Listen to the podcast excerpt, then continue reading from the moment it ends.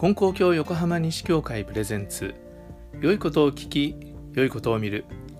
月水金とお届けしています。皆さんこんにちは。え今日はシリーズ見教えをお届けします。え今日お話しする見教えは信心すれば目に見えるおかげより目に見えぬおかげが多い。知ったおかげより知らぬおかげが多いぞ。後で考えてあれもおかげであった。これもおかげであったということがわかるようになる。そうなれば本当の信者じゃ。という見教えです。え目に見えないおかげっていうのは一体何だろうかっていうことがまず問題になりますよね。え目に見えるおかげ。それはもう分かりやすいおかげですよね。自分の願ったことが叶う。ね。困ったことがあってどうぞ神様これ助けてくださいって言ってお願いをする。そうしたらパッと願い通りになる。これは目に見えるおかげだと思うんですね。で信心してない人は信心しておかげをいただく、まあ、ご利益をいただくっていうようなあ言い方の方が多いかもしれませんがそういうものだと思ってる。目に見えるおかげをいただくものだと思ってるんだけど実は目に見えないおかげをいただくっていうこと？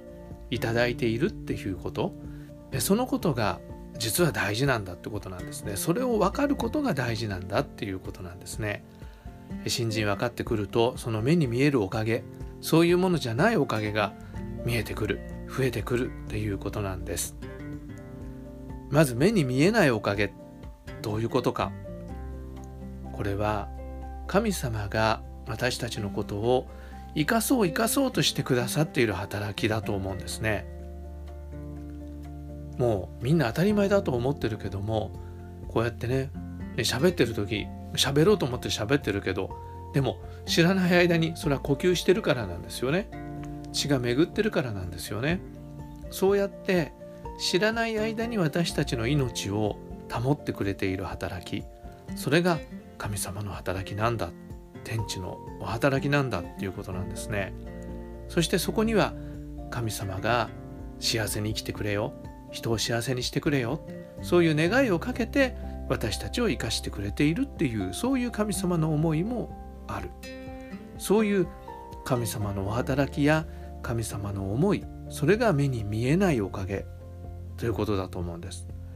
それが信心すればだんだんに分かるようになってくるっていうことなんですよね。いい例えかどうかちょっと分かんないですけど赤ちゃんが寝てますね。赤ちゃんが寝てる。で赤ちゃんは夜中に泣きますよね。ギャンギャンギャンギャン泣きますよね。そうすると親はあミルクが欲しいのかな？お腹空いたのかな？おむつが濡れてるかな？ねそういう要求を赤ちゃんがしてる。だからそれをミルクをあげたりおむつを変えてあげたりしてでお世話してあげますよね。それは言ってみれば願っておかげをいただくっていうことなんだと思うんです。だ私たち赤ちゃんがね泣いておむつが気持ち悪いって、えー、お腹が空いたって泣いてるのと同じようにこれこれを叶えてくださいこれこれを直してくださいって言ってお願いをする。そうすると神様はおかげをくださる。目に見えるおかげをくださるんだけどでも実は親が赤ちゃんを見てるっていうのはその時だけじゃないんですよね。布団をね剥がして寝てればかけてあげるとか部屋が寒くなってれば暖かくするとかそういう細やかな心配りで赤ちゃんを四六時中見ているわけですよね。同じように私たちは困ってお願いする時だけ神様を意識するんだけど神様の方はもういつも私たちを見てくれている守ってくれているお世話をしてくれているっていうことなんです。皆さんどうですか？一日のうち神様のこと何分ぐらい考えてますかね？本当に僕らね短い時間しか神様のことを思ってないんじゃないかと思うんです。でも神様は24時間365日休みなく私たちのことを見てくれている私たちのことを生かしてくれているっていうそういう目に見えない働き目に見えないおかげに気づかせてもらいましょうねっていうことなんですよね。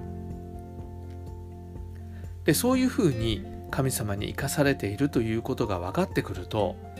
だんだん私たちの心はねこう嬉しくなってくるんですよね。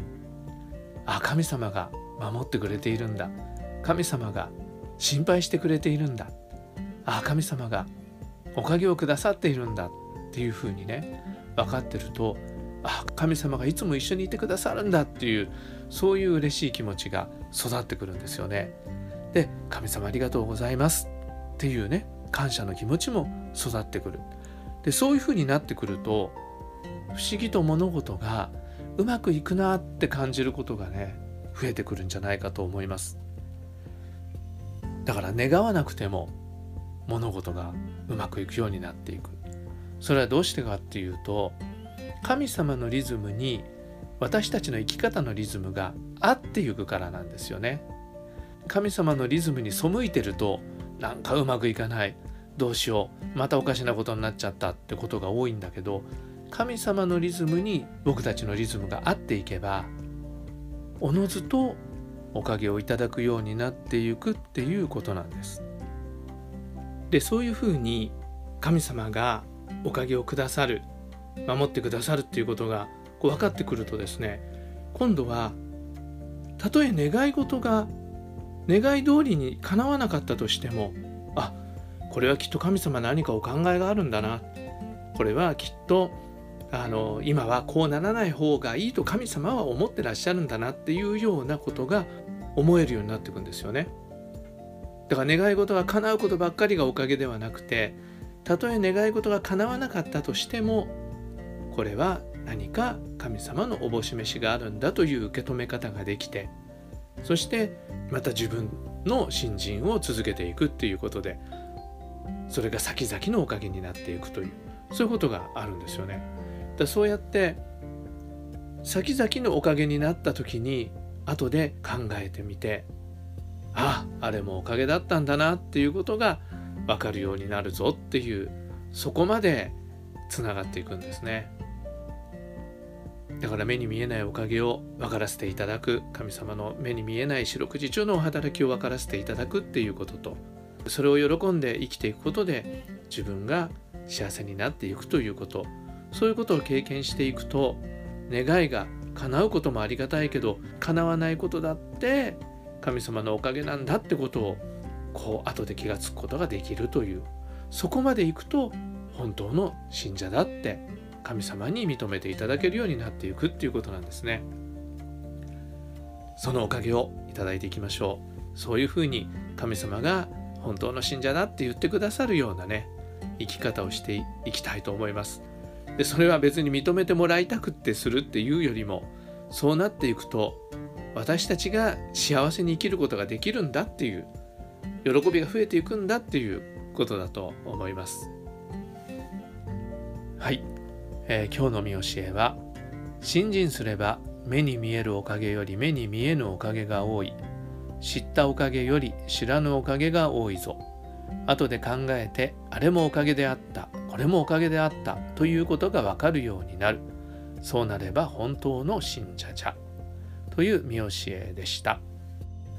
それでは今日も神様と一緒に素晴らしい一日に。